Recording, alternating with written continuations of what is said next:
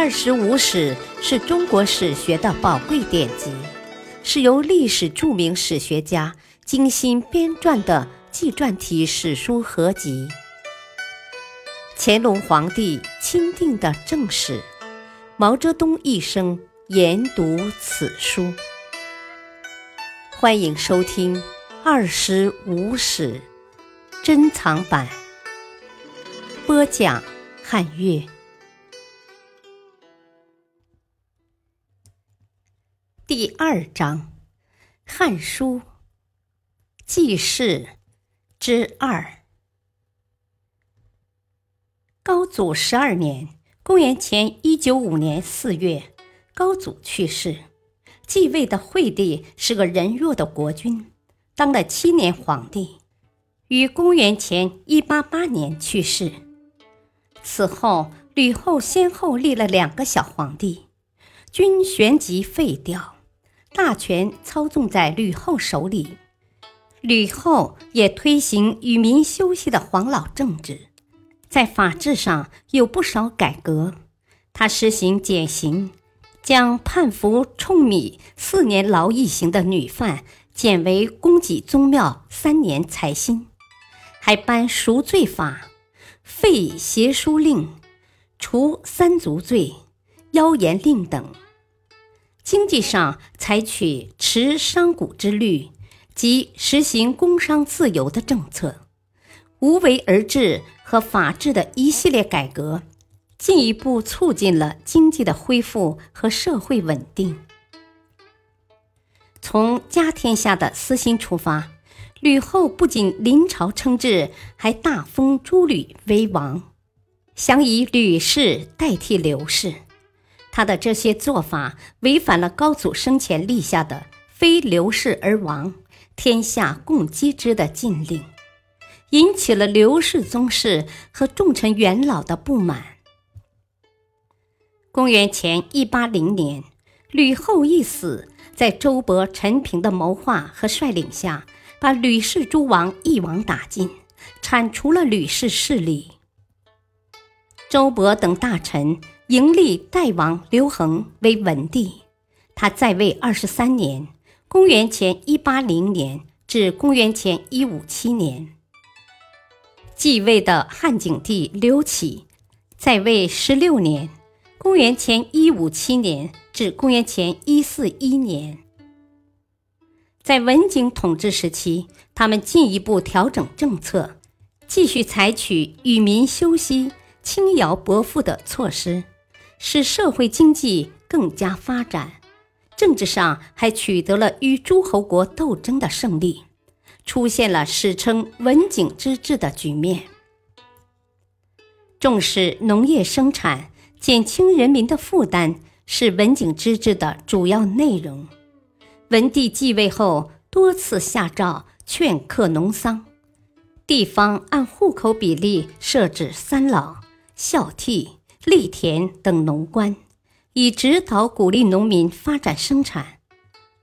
同时，采纳了晁错“人粟败绝”的建议，实行所谓贵粟政策，即规定百姓提供给政府一定的粮食，给予爵位，享有特权。公元前一六八年颁布的卖爵令规定，人粟六百担者，爵上造。二级爵，递增至四千担者，爵五大夫；九级爵，到一万两千担者，爵大庶长；十八级爵，爵高者可享有相应的特权，如五大夫以上可免除家中一人徭役，有罪的可减刑或免罪。这些措施有力地提高了人民粮食生产的积极性。减轻人民负担的重要措施是轻徭薄赋。文帝于公元前一七八年至公元前一六八年两次把田租从十五税一减为三十税一，有一年还全部免去田租。自后三十税一。遂成为汉代定制。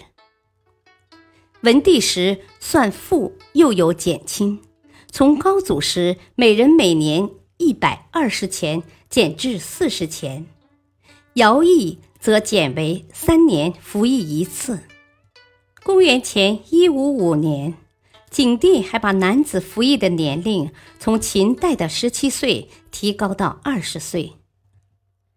此外，文帝还下诏持山泽之禁。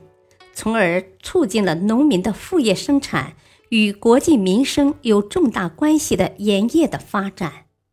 为了鼓励百姓养马备车骑，以加强武备，文帝又颁修马赋令，规定百姓有车骑马一匹者，可免除三人徭役。公元前一六八年，文帝又废除过关用船的制度。这有利于商品的流通和各地区间的经济交流，对生产的发展无疑起了积极的作用。改革秦代科法严刑是汉初几个皇帝扶民政策的重要内容。文帝时对秦法又作重大修改，秦代被判处为立臣妾的罪人都没有刑期，终身服劳役。文帝诏令重新制定法律，根据犯罪情节轻重，规定服刑期限，罪人服刑期满免为庶人。秦代实施的收奴相作律令，文帝于即位之初（公元前一七九年）即予以废除。秦代有秦，即在脸上刻字抹黑；义，割鼻子。月跺脚、弓等肉刑，文帝于公元前一六七年下令废肉刑，分别改为笞，即用鞭、杖或竹板打三百、五百。景帝六年（公元前一五一年）又减笞三百为两百，笞两百为一百。景帝中元二年，改折刑日弃市，即废除分裂肢体酷刑。此外，还发布过一些赦死罪的诏令。这些刑律的改革有重大意义，但汉代在实际执行过程中出现了一些律令重复颁布的现象，如。萧何时定律已有除参夷的记载，吕后时也有除三族罪令，文帝时又出现除三族罪及禁除收奴相作的诏令。这说明一些重大刑律的废除有一个过程。诸侯王问题随着时间的推移，王国势力的膨胀日益显露。已成为尾大不掉之势。文帝时就出现了冀北王刘兴居和淮南王刘长的反叛。东蒙侯刘兴居因铲除吕氏势力和拥立文帝有功，封为冀北王。不久，他觉得文帝亏待了他，遂起叛心。文帝前三年（公元前一七七年五月）。匈奴人入侵河南地，文帝派灌婴率兵迎击，自己亲至太原督战。在后方的刘兴居趁文帝离京进行叛乱。文帝闻讯后，派大将柴武率十万军队回师镇压。七月，文帝回到长安，叛军瓦解，刘兴居。被俘自杀。公元前一七四年，淮南王刘长又举起叛旗。刘长是高祖少子，自认为与皇帝最亲，应立为帝。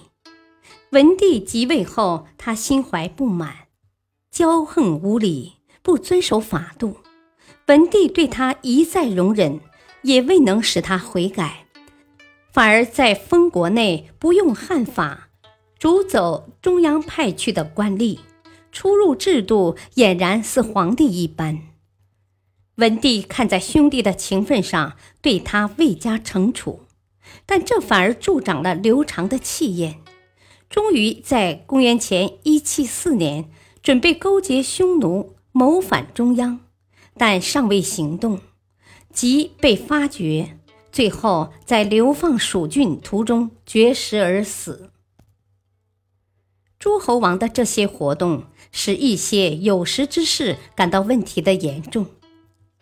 时任梁王太傅的贾谊向文帝上著名奏书《治安策》，提出必须立即削弱诸侯王势力，其办法是重建诸侯而少其力，就是把诸侯王国划得小一点，多封一些诸侯，使每一个诸侯王国都因势力单薄，形不成割据势力。不能构成对朝廷的威胁。贾谊的建议得到文帝的重视。不久，他把齐国分为六，淮南分为三。感谢收听，下期继续播讲《汉书·纪事之三》，敬请收听，再会。